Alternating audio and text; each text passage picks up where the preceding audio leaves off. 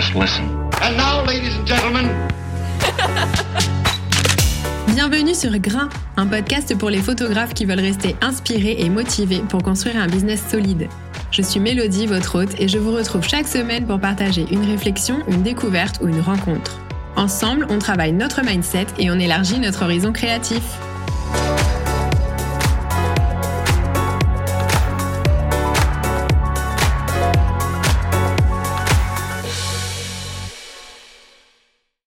Hello à toutes et à tous et bienvenue dans l'épisode numéro 4 de Grain dans lequel on va parler de créativité, un élément central pour tous les métiers artistiques et créatifs au sens large. Si on cherche une définition de la créativité, on trouve ça. La créativité est la capacité de trouver des solutions originales aux questions que l'on se pose et de réaliser son potentiel personnel en appliquant ses talents à une réalisation concrète. Ça veut dire que c'est autant de la créativité d'imaginer un scénario de film euh, que d'élaborer une stratégie pour réconcilier nos amis par exemple qui sont fâchés. Il n'y a pas d'échelle de la créativité, il n'y a pas de bonne ou de mauvaise créativité. Et surtout, il y a autant de créativité qu'il y a de personnes sur cette planète. Je le souligne parce que c'est important d'avoir ça en tête pour ne jamais se comparer à la créativité des autres. Ça fait longtemps que je m'intéresse au sujet de la créativité au global et j'ai notamment découvert le travail de Caroline Grégoire qui est une consultante créative. Je sais pas si vous connaissez ce métier, moi je connaissais pas du tout, c'est hyper intéressant. Et notamment elle travaille pour les espaces de coworking WeWork et elle a écrit un livre qui s'appelle Wired to Create. Je vous raconterai un peu euh, de quoi ça parle. Et dans ce livre, elle écrit Tout processus créatif est une danse entre l'intérieur et l'extérieur, l'inconscient et le conscient, le rêve et l'action, la folie et la méthode, la réflexion solitaire et la collaboration active. Les psychologues le décrivent en termes simples inspiration, donc trouver des idées, et génération, concrétiser les idées. Et ce livre, si la créativité vous intéresse et que vous voulez pousser un peu le sujet, je vous recommande vraiment de le lire, il est hyper intéressant. C'est donc Caroline Grégoire qui a fait toute une étude sur les mécanismes du cerveau, en gros ce qui se passe au niveau neurologique quand on se sent inspiré. Je vous mettrai le lien dans les notes de l'épisode. Et j'enchaîne sur un passage d'un autre livre, du chapitre 4 du livre À chacun sa créativité, qui a été écrit par Jean Cotreau, qui dit que la créativité prend sa source dans différents facteurs. D'abord, il y a les facteurs psychologiques, donc les émotions, il y a la personnalité, il y a les différentes formes d'intelligence, et après, il y a les facteurs sociaux, donc l'environnement dans lequel on évolue. Je sais pas pour vous, mais moi j'ai beaucoup entendu autour de moi, et même j'entends encore aujourd'hui, que les gens pensent souvent qu'il y a des gens créatifs et qu'il y a des gens qui sont pas créatifs. Il euh, n'y a rien de plus faux parce qu'en fait on a tous une aptitude à imaginer depuis l'enfance parce que c'est notre nature.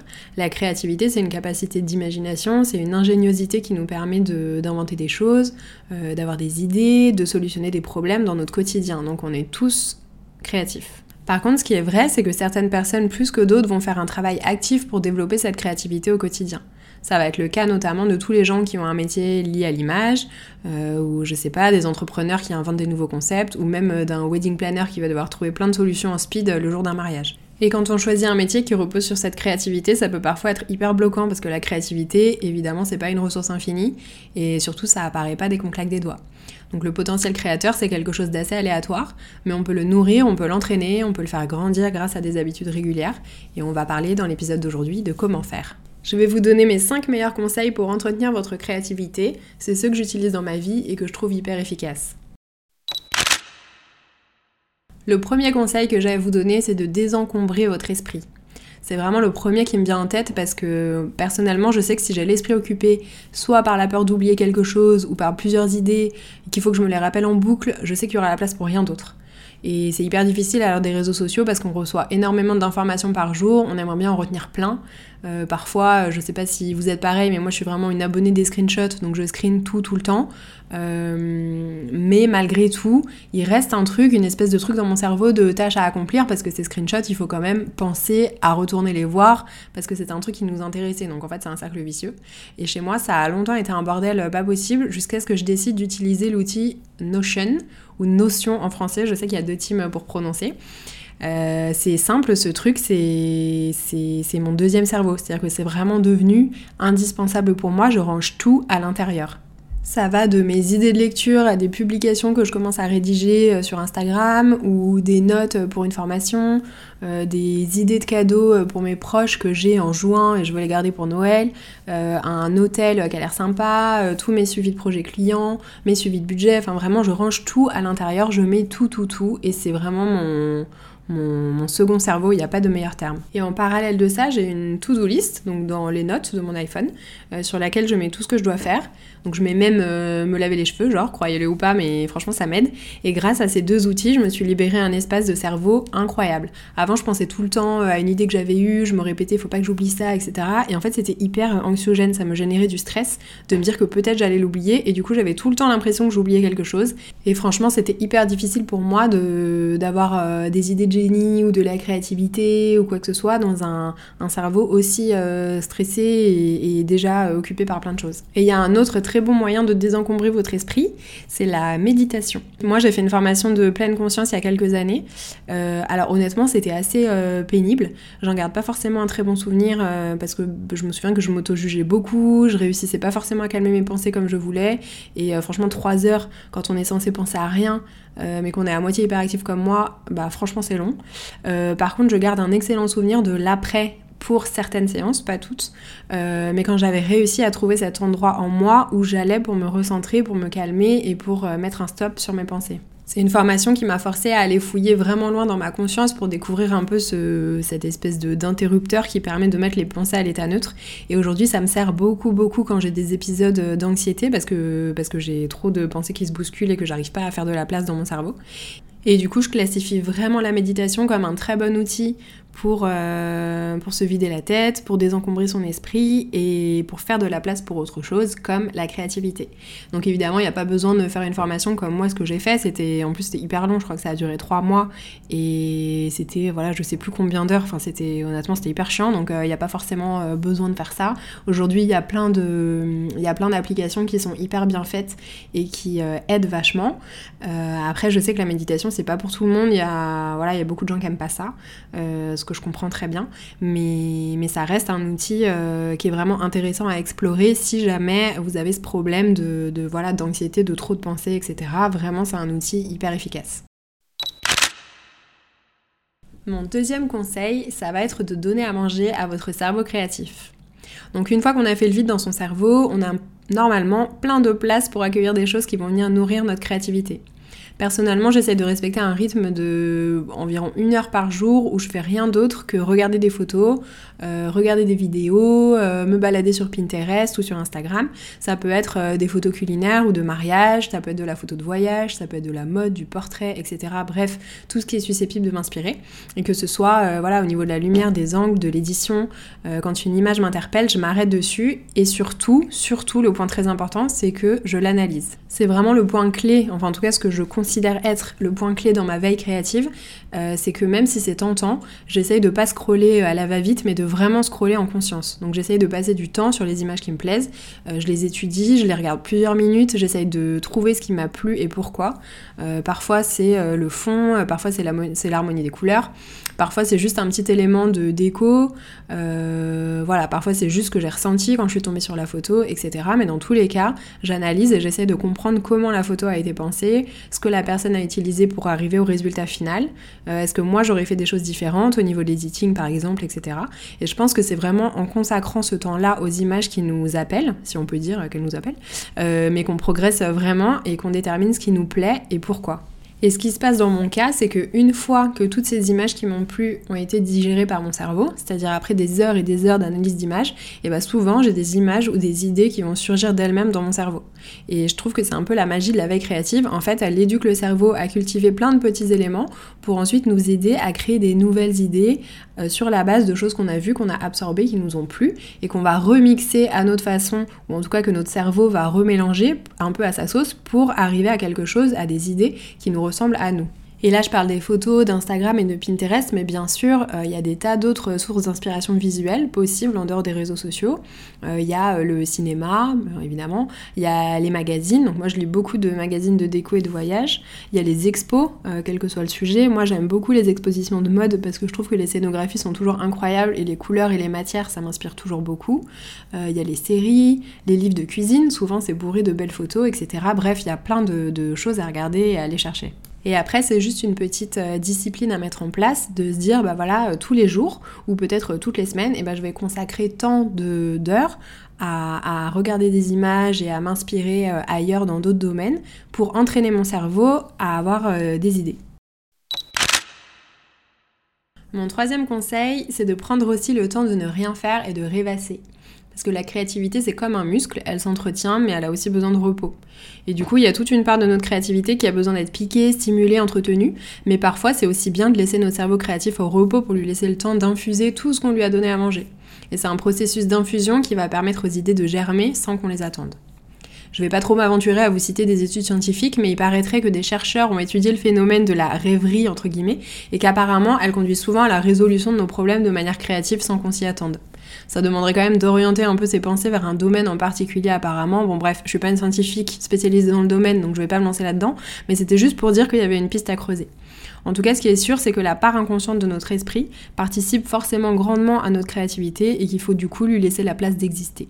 Ça veut dire que toute la team, euh, un peu comme moi, euh, travaille sans relâche et je fais jamais de pause et je fais jamais rien. Mais en fait, c'est hyper mauvais. Il faut vraiment euh, réussir à se trouver des occupations à côté, à même si on reste actif et occupé, mais juste que ce soit autre chose que du travail, que ce soit autre chose que de l'image, que ce soit quelque chose qui soit complètement décorrélé de ce pourquoi on a besoin de cette créativité absolument pour avancer dans nos métiers. C'est un équilibre à trouver entre travail d'inspiration conscient, rêverie inconsciente et activités qui font appel à autre chose que notre créativité, comme dans le travail. Et c'est comme ça qu'on arrive à maximiser notre potentiel créatif. Mon quatrième conseil, c'est de changer d'univers de travail. C'est quelque chose que je fais beaucoup et qui m'aide énormément au quotidien parce que rester enfermé dans le même bureau tous les jours, toute la journée, clairement c'est pas pour moi. Et d'ailleurs c'est ce qui me frustrait le plus dans le salariat, c'était vraiment cette obligation à être euh, au même endroit tous les jours, soit dans un endroit déterminé en avance par un planning, soit euh, carrément le même endroit euh, tout le temps quoi. Et parfois je me levais le matin et en fait j'avais juste pas envie d'aller là où j'étais censée aller mais ailleurs. Sans avoir d'idée précise en tête de d'autres endroits où aller, mais juste de savoir que j'étais attendue dans ce lieu-là et que j'avais pas le choix, j'étais obligée de m'y rendre, et bah en fait j'avais pas envie. J'ai toujours hyper mal vécu cette contrainte de lieu, et pour moi aujourd'hui, décider de mon lieu de travail presque tous les matins, euh, bah, c'est quasiment l'un des attraits principaux du fait d'être à mon compte. Alors évidemment, je m'en prive pas. Certains jours, je me réveille, j'ai envie de rester chez moi et je suis super productive dans mon environnement et il n'y a pas de souci. Et il y a d'autres jours où je sais que j'arriverai à rien toute seule dans une pièce et je choisis d'aller travailler ailleurs, soit dans un café que j'aime avec euh, d'autres freelances, soit chez un ou une amie, ou alors dans un espace de coworking, etc. J'en ai testé évidemment plein, plein, plein, plein à Paris. Euh, dans la newsletter du podcast, je vous mettrai tous mes endroits préférés pour travailler. Et depuis deux ans, je m'accorde aussi plusieurs semaines par an pour voyager loin et pour travailler depuis un autre pays. C'est une période où je mets tous mes shootings en off et je travaille depuis l'étranger sur mes projets personnels. C'est une respiration incroyable à chaque fois qui me donne vraiment un énorme coup de boost. Et c'est généralement pendant ces séjours-là que j'arrive à avoir une vision claire de mon année, à organiser mes gros projets, etc. Et c'est comme si en prenant de la distance avec mon quotidien, j'avais tout à coup une vision beaucoup plus claire et percutante de tous mes projets, de tout ce qui arrive et de tout ce que j'aimerais faire, etc. L'année dernière, je suis partie à Zanzibar pendant deux semaines et cette année, je suis allée au Sri Lanka presque trois semaines. L'année prochaine, je vais encore passer un step supplémentaire parce que je pars en Australie pendant trois mois. L'Australie, c'est quand même pas tout près et j'avais pas non plus envie de me faire 30 euh, heures d'avion pour rester deux semaines, donc voilà, j'ai étendu mon séjour au maximum. Ces voyages, moi, je leur trouve plusieurs attraits. D'abord, je me décadre et je perds tous mes repères, c'est-à-dire que j'arrive dans un environnement que je connais pas ou plus très bien, dans un nouveau logement avec tout à construire au niveau social parce que je connais personne. Ensuite, je voyage seule, ce qui me permet de cultiver vachement ma confiance en moi parce qu'évidemment, à chaque fois, euh, bah, vous vous en doutez, j'ai des galères auxquelles je dois faire face et j'ai pas le choix que de me débrouiller. Et ensuite, c'est une ouverture sur le monde qui permet, je trouve, de rester humble parce qu'on perçoit la vie et le quotidien très différemment quand on apprend à connaître d'autres cultures que la sienne. Évidemment, il n'y a pas besoin de partir trois mois à l'autre bout du monde pour changer d'univers, on peut aussi partir une semaine et beaucoup moins loin. Mais en tout cas, les effets sont ultra bénéfiques, je trouve et à chaque fois que je fais ça ça rebooste ma créativité vraiment de manière euh, incroyable et pour longtemps. Mon cinquième et dernier conseil, ça va être de vous entourer correctement. Parce que c'est en partie notre environnement qui nourrit notre esprit au quotidien, qui influence notre conscience comme notre subconscient. Et je vous apprends rien si je vous dis que c'est notre milieu qui nous façonne euh, bah, complètement, je pense qu'on peut le dire, pour des choses pas vraiment essentielles comme euh, nos goûts, nos loisirs, etc. Mais aussi pour des choses qui sont vraiment majeures, comme notre capacité à réfléchir ou notre façon d'appréhender les événements ou même nos buts. Je prends un exemple bateau, mais par exemple, si on ne s'entoure que de personnes négatives dans la vie de tous les jours, on finira forcément par devenir négatif ou négative soi-même. Soit par un effet de mimétisme, et parce que ça déteint sur nous sans qu'on s'en aperçoive, ou même par volonté consciente de s'intégrer dans un environnement qui est censé nous définir. Évidemment, c'est le niveau zéro de l'exemple, mais c'est juste pour dire qu'à partir de ce constat, en gros, il y a deux voies possibles. Soit un, on reste dans cet environnement en connaissance de cause, ou alors deux, on s'en éloigne et on va chercher autre chose. Choisir son environnement, du coup, c'est l'option numéro 2, et c'est vraiment une décision à la fois accessible et importante quand on a son propre business. C'est accessible parce qu'on n'est plus obligé de se coltiner le lourdingue à la machine à café à 10h, et on peut choisir ses collègues ou en tout cas son entourage de travail. Et c'est important parce que ça va énormément jouer sur notre état d'esprit au quotidien. Si on reprend la logique des gens négatifs, on peut se dire qu'à l'inverse, fréquenter des gens motivés, ambitieux et qui voient loin, ça finira aussi par déteindre sur nous et par nous pousser vers du mieux. C'est un peu des vitamines euh, psychologiques qui vont nous donner l'énergie et nous libérer peu à peu des contraintes qui pouvaient empêcher le cerveau de se sentir vraiment libre jusque-là. Libre de réfléchir de manière positive ou de faire des grands projets ou d'avoir des grandes idées. Je vais vous donner un exemple de mon parcours où mon entourage professionnel a vraiment joué un rôle capital pour moi. C'est quand j'ai voulu lancer les shootings Tangerine. Les shootings Tangerine, c'est une retraite créative que j'organise pour les photographes de mariage. En gros, je crée un énorme shooting d'inspiration, je fais toute la direction artistique et les photographes n'ont plus qu'à venir shooter pour se faire des images pour leur com et leur portfolio. C'est une idée que j'ai eue courant 2020, euh, donc la fameuse année. On n'avait plus de mariage et donc plus d'images j'ai commencé à faire des shootings d'inspiration un peu comme ça, en me disant que ça avait l'air un peu inaccessible comme truc, parce qu'il y a beaucoup d'organisation derrière, énormément de coordination, faut contacter plein de professionnels du mariage qui répondent pas forcément, donc en plus faut pas se laisser décourager, etc. Bref, je me suis lancée là-dedans en me disant, bon, on verra bien, et finalement j'ai vraiment adoré. Vraiment, imaginer tout un univers, contacter mes prestataires de rêve, euh, c'est vite devenu une passion et j'ai vite imaginé des shootings à grande échelle où on pourrait se réunir à plusieurs photographes pour faire des images canon. Mais c'était un truc énorme aussi bien à organiser qu'à vendre ensuite et clairement ça me faisait hyper peur.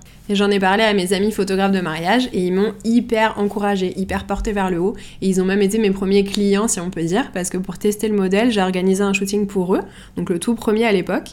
Ils ont vécu l'expérience avec moi, on a regardé ensemble ce qui marchait et ce qui marchait moins bien et honnêtement je peux dire que j'aurais jamais lancé le projet sans leurs encouragements et sans leur appui en toile de fond. Parce que vu comme j'avais peur de me louper à la base, il aurait vraiment suffi que de quelques pensées négatives ou quelques retours pas très enthousiastes des gens qui m'entourent pour tuer le projet dans l'œuf et que je le lance jamais. Et j'ai l'impression que c'est souvent comme ça que meurent les plus belles idées. C'est souvent parce qu'on en parle à des gens qui sont pas dans la réceptivité, pas hyper positifs, pas très porteurs. Et du coup, même si on est très déterminé soi-même, c'est quand même un facteur qui peut jouer et qui peut vraiment peser sur nos épaules euh, quand vient le moment de de, tester une idée ou de se lancer dans un nouveau projet. Il n'y a pas de meilleur moyen pour tuer notre créativité que d'avoir un entourage un peu nocif, euh, pas très positif et qui nous porte pas vers le haut.